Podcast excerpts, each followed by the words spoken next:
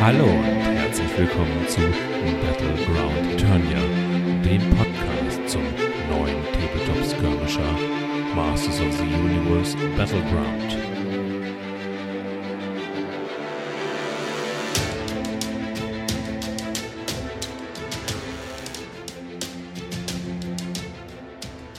Willkommen zurück, liebe Schlachtenbummler.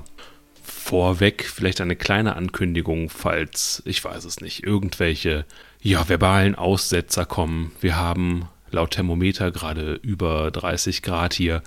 Ich gucke nach draußen auf dem Pool, kann aber halt nicht rein. Es kann also sein, dass zwischendurch mal irgendwo was ausfällt. Also oben im Kopf. Der andere Punkt, den ich direkt einmal ansprechen muss, ist, ich sollte, glaube ich, einfach nicht mehr ja, ankündigen, was in der nächsten Folge kommt. Denn wieder mal habe ich einfach meinen Plan über den Haufen geworfen. Nicht ganz so schlimm, wie wir schon kennen, aber naja, wie ihr wahrscheinlich dem Titel entnehmen konntet, werden wir uns heute nicht mit Skeletor, wie angekündigt, beschäftigen, sondern mit Battlecat. Genau, richtig. Aber dazu später mehr. Kommen wir aber zuerst einmal zu den News. Na, es ist sehr, sehr ruhig. Von offizieller Seite herrscht mehr oder weniger Funkstille. Aber die Boxen sind draußen und aktuell kommen halt immer mehr Videos, Bilder und Berichte rein, was ich sehr, sehr spannend finde. Ich habe ein ganz gutes Unboxing von Scruffy Crow mir angeguckt, welches halt viele Details über die ja, Qualität der einzelnen Komponenten beinhaltet und fand das ganz gelungen. In diesem Video gab es auch einen kleinen Flyer kurz zu sehen, auf welchem Details zu He-Man with Battle Cat zu sehen waren. Das war der erste Hinweis auf die Mini und da wurde sich natürlich drauf gestürzt. Kurz danach gab es dann andere Aufnahmen davon im Netz, wo man dann auch tatsächlich Teile der Karte entziffern konnte und auch bei uns im Discord wurde es natürlich sofort besprochen. Aber ja, es dauerte nicht lange und dann waren natürlich auch die ersten ja richtigen Karten oder kompletten Regeln der Miniatur zu sehen, sodass wir jetzt die Möglichkeit haben, sie uns anzuschauen. Naja, was ist noch passiert? Die ersten Listbilder, also kleine Spreadsheets, um sich halt ja, seine Listen zusammenstellen zu können, sind mittlerweile ja, angekommen, würde ich mal sagen. Sie sind natürlich noch sehr, sehr oberflächig, weil die Karten halt offiziell alle nicht veröffentlicht wurden und keiner möchte sich dann natürlich irgendwie Ärger einhandeln. Aber es ist schon mal ganz nett, um verschiedene Konstellationen auszuprobieren und sich die Punktkosten anzugucken. Ich werde mal ein paar Links dazu auf jeden Fall auch in die Show Notes packen. Und wo wir beim Thema YouTube sind, habe ich auch noch ein Bemalvideo gesehen, welches halt der erste Teil einer kleinen Reihe von Bemalvideos sein soll. Und dort wurde halt gezeigt, wie man ja besonders die Haut von He-Man ganz gut bemalen konnte. Das Video stammt vom Tabletop Paradies, einem kleinen Online-Shop, dessen Betreiber auch bei uns auf dem Discord-Server sehr aktiv ist. Von daher schaut es euch einfach mal an. Weiter geht's mit dem nächsten offiziellen Blog, nämlich dem Errata- und Regelblock. Und da ist tatsächlich einiges passiert in den letzten Tagen. Wie gesagt, die Boxen kommen langsam bei den Spielern an und ja, die ersten Regelfragen ploppen tagtäglich auf. Und ähm, ja, auf der einen Seite macht es natürlich Spaß, sich damit zu beschäftigen und so ein bisschen se seine eigenen Gedanken dazu zusammenzustellen. Und auf der anderen Seite dauert es aber auch nie besonders lange, wenn sowas tatsächlich auf Facebook zum Beispiel diskutiert wird, bis die Entwickler sich melden und offizielle Antworten geben. Und da sind halt einige wirklich ganz wichtige Punkte zusammengekommen, die halt auch schon tatsächlich Einfluss auf das Spiel haben, weswegen ich die mal hier kurz durchgehen würde. Okay? Gut, los geht's. Zuallererst wurde einmal die Frage diskutiert und naja, auch beantwortet, was denn jetzt genau als immediately after gilt.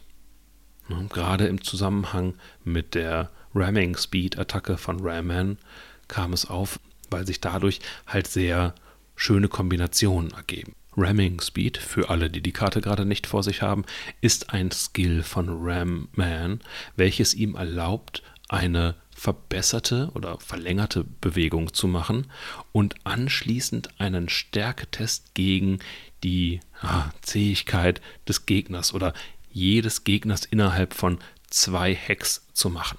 Und wenn diese Probe nicht bestanden wird, gibt es halt einen Knockdown-Marker. Das heißt, der Gegner kann sich also danach schlechter verteidigen. Und der Gedanke war halt, dass man das natürlich ganz wunderbar mit der Battle Axe oder dem äh, Ramming Stone verbinden könnte, um dann halt richtig zuschlagen zu können. Die Frage war halt nur, ob dieser Skill-Test, den Ramman ja nach der Bewegung macht, ob das die Bewegung unterbricht oder die Aktion unterbricht, sodass halt der Angriff mit der Axt nicht mehr immediately after der Bewegung wäre. Aber es wurde tatsächlich dann entsprechend geklärt, dass es alles zusammengehört. Das heißt, alles, was im Zusammenhang mit dieser Aktion passiert, gehört zur eigentlichen Bewegung. Also kann man mit der Battle Axe richtig böse zuhauen danach. Schon mal, als Strategie könnt ihr euch das merken, ne, bevor halt die Folge zu Ramen erscheint. Eine Kleinigkeit wurde auch noch geklärt, nämlich dass Skill-Tests und Attack-Tests verschiedene Arten von Aktionen sind. Ich meine, eigentlich ist es klar, weil in Spielen sind wir es ja mittlerweile gewohnt, ähm, dass Dinge sehr, sehr, sehr konkret formuliert werden. Aber die Frage kam einfach auf. Zum Beispiel die Golden Disk of Knowledge verbessert ja Skill-Tests und das bringt einem aber nichts bei einer Attacke. Schön, dass es auf jeden Fall offiziell geklärt wurde. Die dritte große Regelfrage, die aufkam, war nämlich, was passiert, wenn man irgendwann keine Fate-Karten mehr nachziehen kann. Also eigentlich ist es ja so, dass wir vier Runden spielen und jedes Mal maximal fünf Fate-Karten ziehen, sodass es bei den 20, die wir haben, eigentlich auskommen sollte. Aber es gibt bestimmte Fate-Karten, welche es halt erlauben, weitere Fate-Karten auf die Hand zu nehmen. Das wird natürlich auch wieder durch die Glory-Karten ausgeglichen. Alles gut, aber es kann halt theoretisch wirklich sein, dass man irgendwann nichts mehr nachziehen kann und in dem Fall hat man Pech gehabt. Was ich so eigentlich nicht erwartet hätte, ist die vierte geklärte Regel, welche sich mit den Zero-Slot-Items beschäftigt. Zero-Slot-Items sind die Gegenstände, welche halt laut Kartentext keinen Slot belegen also der Dagger, der Zauberspruch Cursed Minions und die Laserpistole. Meine eigene Vermutung wäre gewesen, dass man aber um diesen Gegenstand wählen zu können, über diesen Slot verfügen muss. Nur dass dieser halt als Null gewertet wird, wodurch man sich halt einen zweiten Gegenstand holen könnte. Das habe ich aber falsch eingeschätzt und von offizieller Seite wurde geäußert oder wurde klargestellt, dass es dass man diese Gegenstände also auch immer nehmen kann, selbst dann, wenn man eigentlich keinen Zugriff auf diese Slots hat. Ich persönlich finde das sehr, sehr stark. Naja, beim Decker und der Laserpistole ist es, ein, ist es nett, aber gerade der Zauber Cursed Minions ist stark. Das ist richtig stark. Der letzte Punkt ist so frisch, dass er noch nicht einmal in meinem Skript steht, sondern ich werfe hier gerade halt quasi live einen Blick ähm, auf den Discord-Server und dort kam eine Frage auf betreffend der Glory-Karte G3. Die Karte hat als Nebenmission folgenden Text. One of your characters knocks out a second enemy. Schafft man das, gibt es dafür 30 Siegpunkte, was halt richtig, richtig hart ist. Die Frage, die dann aufkam, war, müssen beide ausgeschalteten Charaktere in derselben Runde ausgeschaltet werden? Also in der Runde, in der diese Karte gespielt wird, weil Glory-Karten geben mir nur dann Punkte oder solange sie aktiv sind. Meine Vermutung wäre halt auch hier wieder gewesen, ja, beide müssen in einer Runde ausgeschaltet werden.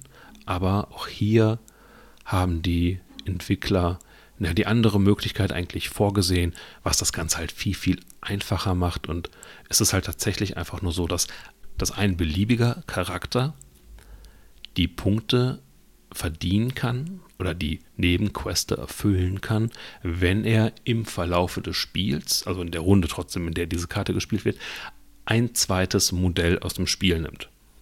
Das ist also gut zu erfüllen und dafür finde ich 30 Punkte tatsächlich, na, sagen wir mal, spendabel von Arken Studio. Aber gut, man muss es auch erstmal schaffen. Ja, würde, spielt man nämlich so ein wenig mit den Listen herum, sieht man halt, dass na, wahrscheinlich wird es darauf hinauslaufen, dass man immer vier Modelle aufstellt. Na, ansonsten ist es schwierig mit den Punkten. Fünf gehen auch. Hat beides seine Vor- und Nachteile, aber ich glaube, interessanter ist tatsächlich Spiele mit vier Modellen. Und das muss man erstmal schaffen, dass ein eigenes Modell ja, zwei Gegner ausschaltet. Das wird sich zeigen. Okay, aber kommen wir dann zum Hauptteil der heutigen Folge, nämlich unserer kleinen Analyse. Beim letzten Mal haben wir ja mit He-Man angefangen und ja, wir machen jetzt eigentlich ein kleines bisschen weiter, weil, wie gesagt, wir haben ja mittlerweile die Karte von He-Man und Battlecat ja, nicht gespoilert bekommen. Die, ich meine, die Figur ist offiziell draußen, aber wir haben sie jetzt gesehen. Und dementsprechend fand ich das einfach sehr passend, das beides direkt hintereinander zu machen, weil die beiden gehören ja schon etwas zusammen. Die bösen Jungs müssen halt noch ein bisschen länger warten, bis die etwas Aufmerksamkeit bekommen. Aber keine Sorge, das kommt. Früher oder später. Eine kleine Veränderung muss ich allerdings ankündigen. Beim letzten Mal habe ich nämlich das Feedback bekommen, dass, naja, die Art, wie ich die Wahrscheinlichkeiten angegeben habe, nicht präzise genug war. Und freundlicherweise habe ich tatsächlich eine schöne ja, Übersicht bekommen, wie die exakte statistische Anzahl von Erfolgen aussieht. Drei Stellen hinterm Komma. Ich mache das auch und ihr könnt euch also immer so ein bisschen auf, ein bisschen abrunden denken. Dann seid ihr bei dem, was man einfach von einem Wurf erwarten kann. Okay? Super. Dann wollen wir mal anfangen. Ich flüster mal wieder. Was ich natürlich dazu sagen muss, ist, dass ich die Lore-Schnipsel, die ich verwende, wieder von der Seite darkuniverse.de übernommen habe. Vielen Dank dafür. Okay. Die Hintergrundgeschichte. Battlecat ist der treue Gefährte von He-Man. Das ist sein Kampftiger, der immer an seiner Seite ist. Aber auch er ist eigentlich, naja, Teil der geheimen Identität oder er hat, er ist eigentlich eine eigene geheime Identität, irgendwie habe ich falsch angefangen, oder? Egal, ihr wisst, was ich meine. Eigentlich handelt es sich bei Battlecat um Cringer, das Schoßtier von Prince Adam. Und wenn dieser sein Schwert zieht und sich verwandelt, verwandelt sich auch der, naja, eher feige Cringer in den tapferen Battlecat. Aber naja, das ist so die Kurzzusammenfassung, die wahrscheinlich jeder sofort auf dem Schirm hat. Aber die Geschichte geht halt eigentlich noch etwas tiefer. In den Cartoons gibt es eine Folge, welche halt aufklärt, dass Cringer, als er noch sehr, sehr jung war, von Prince Adam gefunden wurde, als dieser, also Cringer, fast verhungert und schwer verwundet war. Adam nahm ihn halt mit nach Hause und peppelte den kleinen Tiger auf. Zu diesem Zeitpunkt war es bereits so, oder als er dann etwas größer war, war es bereits so, dass Adam das Schwert erhalten hatte und sich also in He-Man verwandeln konnte, aber selbst Cringer wusste ursprünglich nichts davon, so lang, bis er halt irgendwann seinem ja, Freund gefolgt ist und auch darüber in diesen ja, Verwandlungsstahl des, äh, des Schwertes gelang und sich ebenfalls verwandelte. Seitdem kämpfen die beiden Seite an Seite. Eine kleine weitere Besonderheit von Cringer ist, dass er halt auch tatsächlich, während er gepflegt wurde, gelernt hatte zu sprechen, was selbst auf Eternia außergewöhnlich für Tiere ist. Es gibt aber auch noch eine alte Geschichte, was den Hintergrund betrifft, welche in den alten Minicomics enthalten war. Wir erinnern uns, in diesen Minicomics war He-Man halt nicht ähm, der Prinz, welcher sich halt mit dem Schwert verwandelte, sondern dieser Waldstamm-Barbar, welcher von der Sorceress angeheuert wurde, um Skeletor zu bekämpfen. Und in diesen Minicomics ist es halt so, dass Battlecat eigentlich, ja, ich glaube, relativ frei in den Wäldern lebt und dann halt von He-Man gerufen wird, wenn dieser Hilfe braucht. Okay, so viel dazu. Schauen wir uns mal die Karte selber an. He-Man und Battlecat haben einen Gesundheitswert von 8, eine Toughness von 3, Mind 3, Power 3, Perception 3 und Strength. Ach, das. Ich weiß es nicht. Das englische TH, oder? Also, eigentlich ist mein Englisch ziemlich gut, aber dabei breche ich mir mit Stärke, sage ich also. Dazu ist ein Bewegenwert von 5 und 5. Ja, genauso wie Trapjaw hat Battlecat nicht die Möglichkeit, sich über einen Fokusmarker schneller zu bewegen. Naja, so regeltechnisch kann man ihn für die Bewegung ausgeben, er wird halt nur nicht schneller dadurch. Seine beiden Fähigkeiten sind einmal Lead by Example, kostet zwei Mana, und dieser Skill besagt, dass ein beliebiger Verbündeter innerhalb von 12 Zoll um He-Man diesen Skill wie seinen eigenen verwenden kann. Ich finde an der Stelle, fällt mir gerade auf, dass es eigentlich nicht geklärt ist, wer denn die beiden Mana-Punkte bezahlt. Ich vermute jetzt einfach mal, dass äh, der Anwender bezahlen muss. Aber, aber das werden wir auch noch geklärt bekommen. Gut, auf jeden Fall in diesem Fall unterbricht, also interrupted, He-Man seinen Verbündeten oder dessen Aktivierung oder ähm, seine eigene Interruption, also es kann auch relativ verschachtelt alles werden. Und He-Man hat halt die Möglichkeit, sich während dieser Interruption in eine beliebige Richtung zu bewegen. Was hierbei auffällig ist, dass He-Man mit Battlecat mit dieser extra Unterbrechung nicht kämpfen sollen dürfte, weil man darf natürlich nur den Gegner angreifen laut Regeln, welcher die ursprüngliche Interruption ausgelöst hat. Da es ja kein Gegner ist, der es getan hat, darf man sich also nur bewegen und das halt in eine beliebige Richtung. Diese Fähigkeit macht ja Battlecat extrem mobil, muss man sofort mal dazu sagen. Gleich kommen wir im Detail dazu, aber das ist schon eine richtig, richtig gute Fähigkeit. Die andere Fähigkeit, die er hat, ist Tiger's Claw. Kostet einen Aktionspunkt und einen Mana-Punkt. Und der Text besagt, dass man einen Stärketest minus 1 gegen die Toughness eines Gegners macht, welcher sich im Nahkampf mit He-Man befindet, also mit dem man Base, an Base steht. Bei einem Erfolg macht man halt einen Punkt Schaden und bei zwei Erfolgen einen Punkt Schaden und den Knockdown Debuff. Ja, Schlecht ist es nicht. Man hat also eine Wahrscheinlichkeit im Schnitt 0,559 Nettoerfolge durchzubekommen. Das heißt, in der Regel macht man damit halt schon einen Schadenspunkt, aber es ist halt nicht der große Schaden. Vorteil ist allerdings auf jeden Fall, dass es ein Skill-Test ist und keine Attacke. Auch das wird hinterher nochmal wichtig. Merkt euch das schon mal, okay? Ja, der Basisgegenstand oder die Basisausrüstung von He-Man mit Battlecat hat sich nicht verändert, ist es halt weiterhin das bereits bekannte Sword of Power. Na, wie wir ja gelernt haben beim letzten Mal, wir können diesen Gegenstand wählen oder nur He-Man kann diesen Gegenstand wählen, muss es aber nicht. Außerdem hat He-Man mit Battlecat noch die Möglichkeit, eine Nahkampfwaffe zu wählen, eine Fernkampfwaffe, ein Schild und drei Trinkets. Hier haben wir halt also einen Unterschied zum anderen He-Man-Modell, welcher halt noch zusätzlich eine Rüstung haben kann, aber dafür nur zwei Trinkets einpacken darf.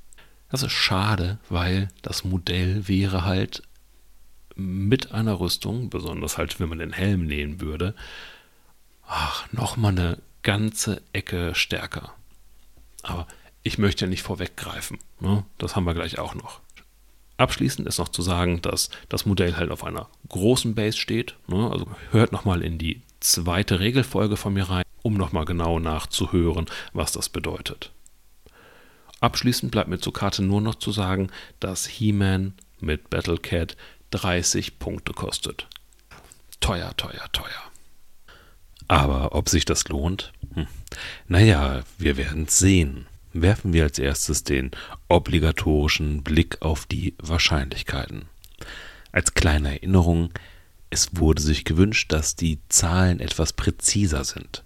Dafür werde ich jetzt halt nicht mehr so ganz genau ins Detail gehen. Denkt bitte nur daran, eine Standard-Nahkampfattacke hat vier Würfel, während eine Standard-Verteidigung drei Würfel hat. Das heißt, da zieht sich immer was von den Prozenten ab. Okay, schauen wir mal drauf. Mit seiner standardgemäßen Stärke von 5 gegen halt eine Durchschnittsverteidigung von 3 würde He-Man bei einer Attacke, bei welcher er keine Bonuswürfel bekommt und auch keine Rerolls erstmal verwendet, würde er 1,118 Nettoerfolge erzielen. Das heißt, man sollte davon ausgehen, dass He-Man und Battlecat zusammen Schaden machen. Das ist schon mal gut. Hat er einen Fokus noch bei sich liegen, steigt die Anzahl der Nettoerfolge im Schnitt auf 1,951. Das heißt, da sind wir schon sehr sicher bei 2, was natürlich einfach besser ist, aber das wissen wir alle, oder? Dass Fokus gut ist. Verwendet er hingegen sein Schwert wieder voll aufgeladen, das heißt mit drei Bonuswürfeln, kommen wir auf im Schnitt 2,794 Nettoerfolge. Das ist schon ganz ordentlich, oder? Haben wir dann aber noch den Fokus dabei, sind wir bei 4,127 Nettoerfolgen.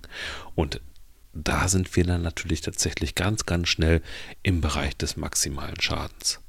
Wodurch er halt in dieser Kombination und ohne Rerolls zu verwenden schon ja sehr sicher drei Schaden macht, was natürlich eine Hausnummer ist. Vieles von dem, was ich gerade gesagt habe, unterscheidet sich eigentlich halt auch nicht, wenn man ehrlich ist, vom anderen He-Man. Die meisten Werte sind halt tatsächlich einfach identisch. Aber ich nenne das jetzt alles hier, um einfach nochmal auf das neue System umzustellen. Das heißt, ihr könnt auch alle Attacken oder alle Wahrscheinlichkeiten für den normalen He-Man so übernehmen. Bei der Verteidigung ist es halt auch ebenso wie beim normalen He-Man. Er hat eine Dreier-Verteidigung in allen Bereichen. Das heißt, hier kommen wir gegen einen durchschnittlichen Nahkampfangriff auf minus 0,559 Schaden. Das heißt, wahrscheinlich wird er Schaden kassieren, während die Wahrscheinlichkeit mit einem Fokusmarker auf minus 0,059 Nettoerfolge sinkt oder steigt. Hm. Das heißt, da sind wir eigentlich schon relativ sicher und können davon ausgehen, dass wir den meisten Schaden schlucken sollten. Ähnlich ist es halt gegen Fernkampfattacken oder Zaubersprüche. Kann man zusammenfassen, weil wir hier im Schnitt bei beiden Arten drei Würfel haben. Okay? Also, bei diesen Arten kommen wir also netto auf eigentlich null Erfolge. Hm, naja, ob das so gut ist, ne? Während wir mit einem Fokusmarker zumindest auf 0,5 Nettoerfolge kommen, was eigentlich schon dafür spricht, dass wir den Schaden reduzieren können. So viel also zu den nackten Zahlen. Kommen wir zu den Ideen zu diesem Modell. Fangen wir mal an mit dem, was ich so an großen Stärken und Schwächen erkennen kann. Das Ganze ist vielleicht so ein wenig unstrukturiert, aber ja, ich, ich äußere einfach mal meine Gedanken dazu. Ein großer Nachteil, welcher mir sofort aufgefallen ist, ist, dass Eamon mit Battlecat leider keine Rüstung tragen kann. Das wäre sehr, sehr schön, wenn er Zugriff auf den Helm hätte. Der Helm also, für alle, die die Karten gerade nicht vor sich liegen haben, gibt dem Charakter halt die Sonderregel, dass er am Ende einer Unterbrechung einen Fokusmarker erhält. Hier hätten wir natürlich eine ganz tolle Kombination zu Lead by Example, da man dadurch ja eine Unterbrechung äh, generiert. Das heißt, jedes Mal, wenn er das machen würde, würde er auch einen Fokusmarker bekommen, was halt wahnsinnig stark wäre. Aber schauen wir weiter. Der nächste Nachteil ist, dass dieses Modell relativ ähm, langsam ist. Das heißt, wir haben einen Bewegungswert von 5, den wir aber auch nicht normal steigern können.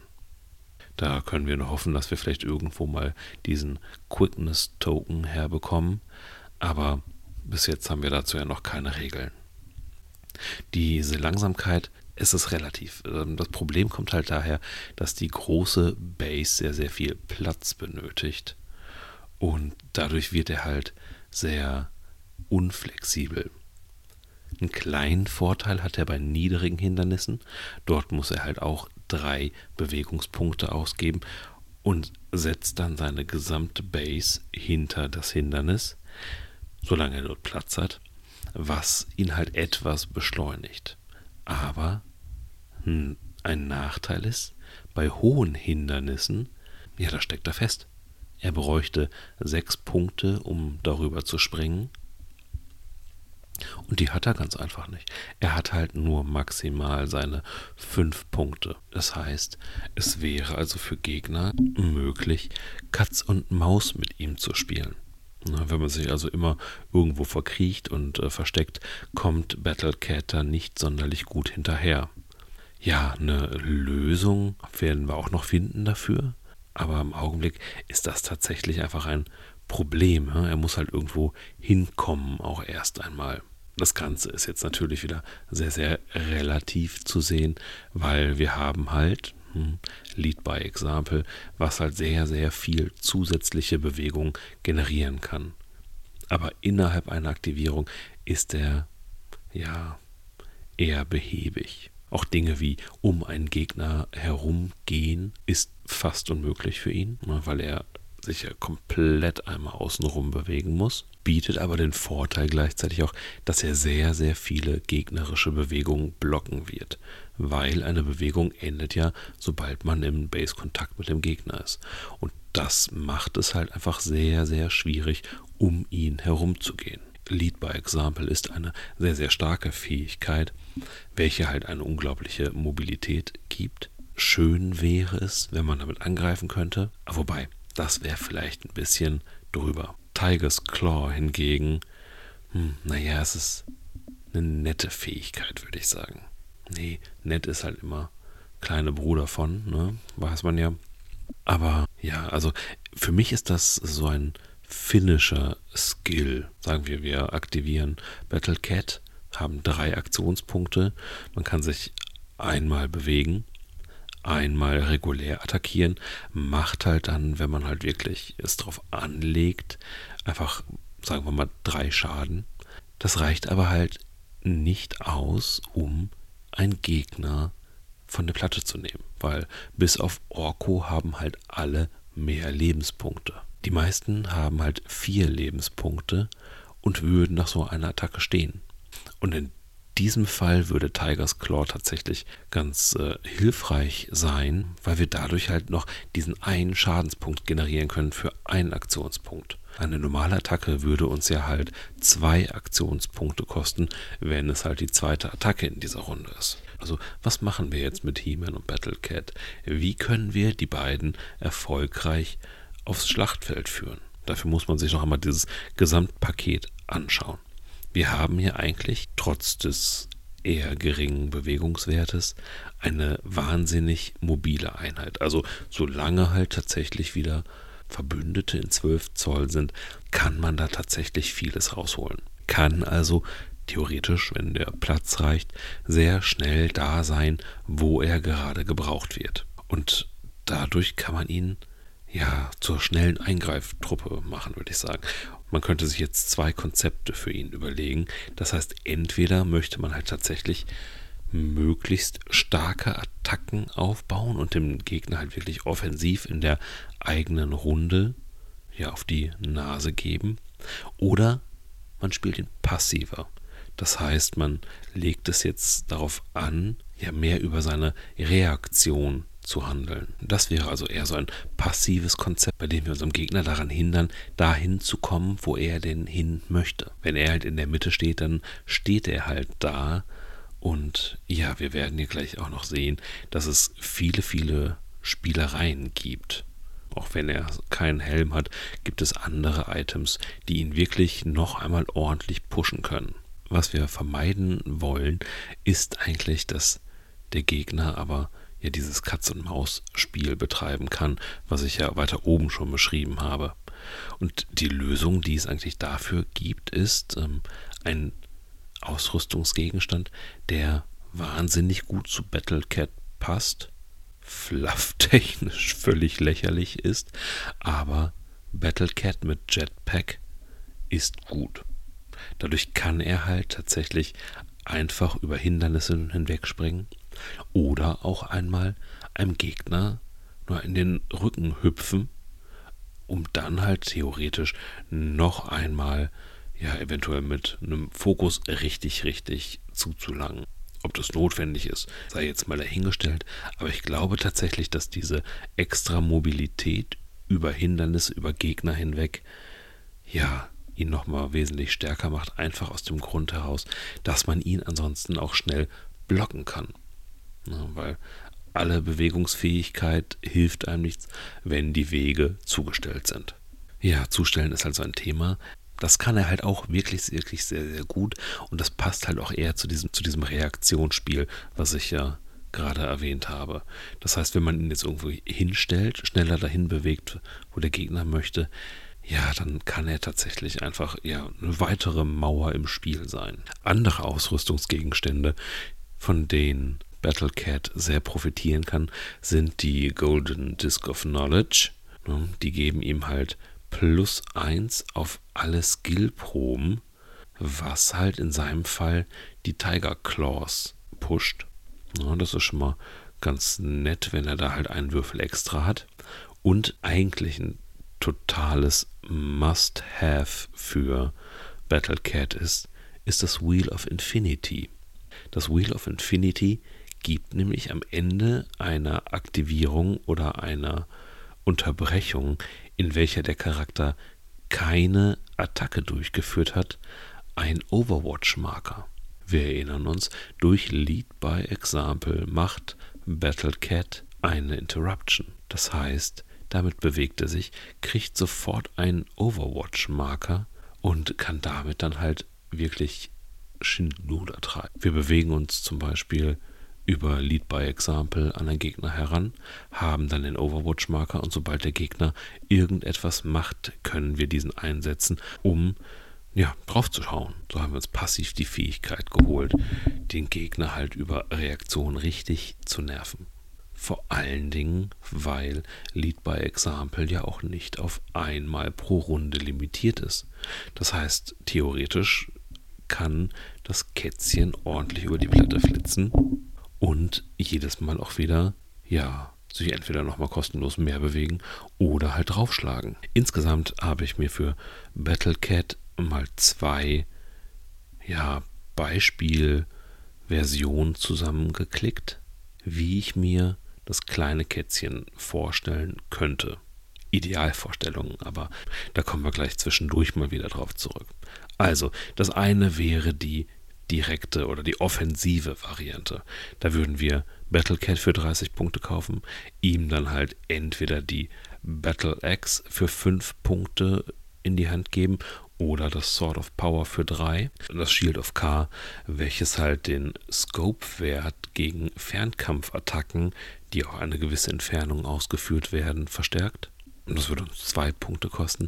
Der Ramstone, welcher alle Attacken, die direkt nach einer Bewegung durchgeführt wurden, um plus eins verstärkt. Das Wheel of Infinity, wie gerade gesagt, absolutes Must-Have für Battlecat, ebenfalls zwei Punkte. Und das Jetpack für drei Punkte. Insgesamt kommen wir durch auf, na je nachdem, was wir jetzt machen, 42 bis 44 Punkte, was natürlich viel zu viel ist. Das heißt, dieses eine Modell würde von den Punkten her zwei ausgerüstete Modelle ersetzen. Das heißt, hier könnte man tatsächlich, ja, oder müsste man gucken, wo man den Rotstift ansetzt. Das Jetpack wäre zwar definitiv schön, aber naja, ich glaube, man kann in dieser Variante auch darauf verzichten.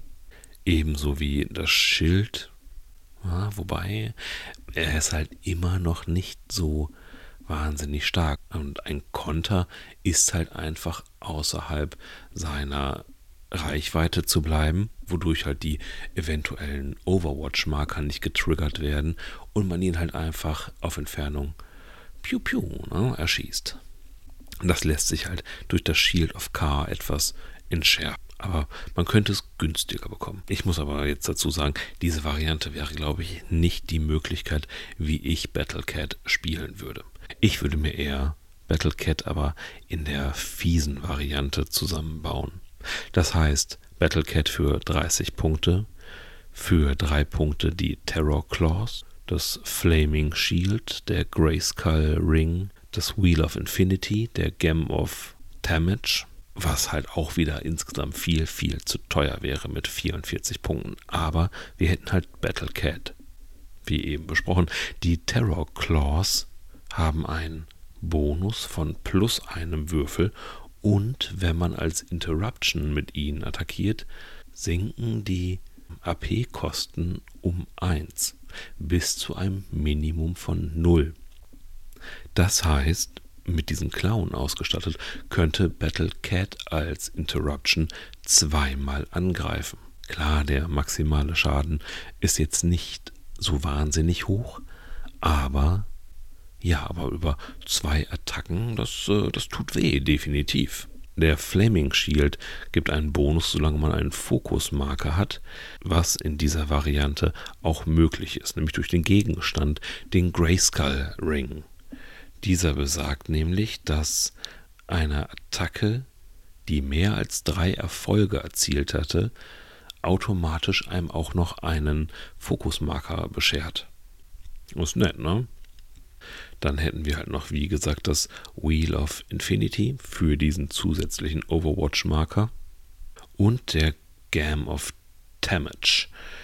Auch wieder sehr, sehr gut, weil alle Interruption Attacks bekommen einen Bonuswürfel. Das heißt, zwei Attacken mit sieben Würfeln, da steht nicht mehr so viel danach, würde ich jetzt mal vermuten.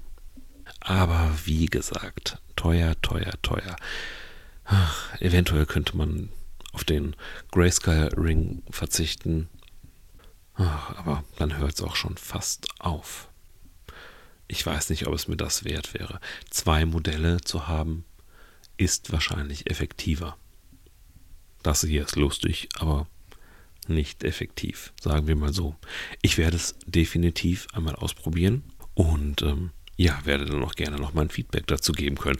Oder ihr gebt mir euer Feedback. Die Möglichkeiten dazu kommen halt wie immer gleich am Ende. Wenn wir es ganz doll treiben wollen bei diesem Modell, könnten wir auch noch die ja vorhin genannte Regelklarstellung mit einbeziehen und ach, das noch fieser einfach machen. Wir könnten dann nämlich auch noch Battlecat Cursed Minions geben. Also den Zauberspruch, welcher es halt erlaubt, das Ziel, mit dem man sich auch im Nahkampf befinden darf, wegzupuschen. Eine Interruption mit diesem Zauberspruch kostet halt auch wieder ein AP weniger, aber hm, nur bis zu einem Minimum von 1 leider. Das heißt, wir könnten hier aber durchaus kombinieren. Wir können uns also über Lead by Example an einen Gegner heranbewegen. Das Wheel of Infinity gibt uns den Overwatch-Marker. Macht der Gegner etwas, könnten wir ihn einmal für 0 AP mit den Terror Claws schlagen, mit den ganzen Boni, die wir ja bekommen können, und ihn anschließend mit Cursed Minions wieder von uns wegbewegen. Ja, es könnte auch sehr, sehr lustig sein mit dieser Zusammenstellung, dass der, ja, der Hauptnahkämpfer des Gegners auf einen zugestürmt kommt. Dann brauchen wir auch Lead by Example gar nicht dafür, bewegt sich also in Base-Kontakt mit uns, um zuschlagen zu können. Wir haben aber die Reaktionsmöglichkeit, geben dem Gegner ein und schieben ihn weg, wodurch halt sein ganzer Plan völlig, ja, vermurkst wurde. Kommen wir zu meinem Fazit. Es ist ein wirklich schönes Modell. Es hat eigentlich gute Werte. Es hat ein paar Schwachstellen. Zu Recht. Also, es wäre ziemlich, ja, langweilig, wenn, wenn es Modelle gäbe, die nur Vorteile hätten. Ich glaube aber, dass es könnte tatsächlich sehr, sehr lustig werden, dieses Modell zu spielen. Also teilweise interessanter als der, der einzelne He-Man. Ich glaube, dass es halt ein sehr, sehr interessantes Modell ist, was allerdings schnell den Rahmen sprengt, ja so rein kostentechnisch. Ich habe es jetzt schon ein paar Mal, glaube ich, anklingen lassen. Battlecat kostet so viel Punkte, dass ich mir auch zwei andere dafür kaufen kann. Das heißt, ich würde mir es sehr, sehr gut überlegen, ob ich das denn jetzt wirklich machen möchte. Ja, ich werde es ausprobieren. Und ja, wobei da kommen wir eigentlich zu einem weiteren Problem, was ich gerade sehe. Dieses Modell ist ja tatsächlich bis jetzt auch einfach nur als Promo angekündigt. Oder als, nee, angekündigt ja nicht. Es ist ja als Promo bis jetzt nur veröffentlicht worden. Das heißt, in absehbarer Zeit wird es schwer werden, das Modell zu bekommen. Es gibt ja schon wirklich mehr als genug Leute, die sich darüber ärgern, dass sie halt wirklich, dass es für sie halt nicht möglich ist, daran zu kommen. Und ähm, ja, ich hoffe einfach, dass Arken sich dessen bewusst ist, dass das für so ein Spiel tatsächlich schädlich sein kann, so eine Exklusivpolitik zu fahren, sage ich jetzt mal und dass es wirklich bald eine Alternative geben wird. Also ein, einfach einen anderen He-Man auf Battlecat. Aber ja, es ist ein Modell, was einfach zum Rumspielen einlädt. Man kann sich verschiedene Arten vorstellen, wie er gespielt wird. Er kann also sehr, sehr viele verschiedene Taktiken verstärken und ähm, Moment mal, mit Blick auf die Uhr sehe ich aber auch, dass ich wieder nicht auf den Punkt komme und ich möchte es gerade etwas beschleunigen.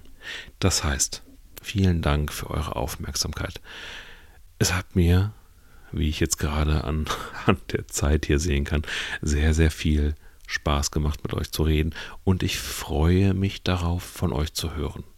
Wie immer könnt ihr mir Feedback über meine E-Mail-Adresse bg- eternia.mail.de zukommen lassen. Als Kommentar da, wo ihr das hier gehört habt, oder kommt doch direkt auf unseren Discord-Server. Die Einladung steht jederzeit bereit. Ich würde mich freuen. Also, bis bald bei Battleground Eternia.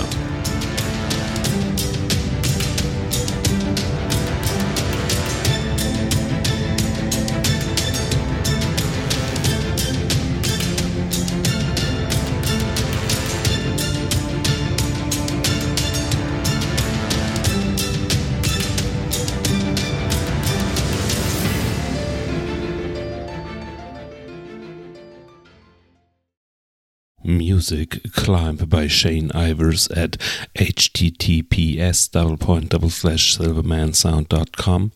Sound effects obtained from https double point double slash zapsplat.com.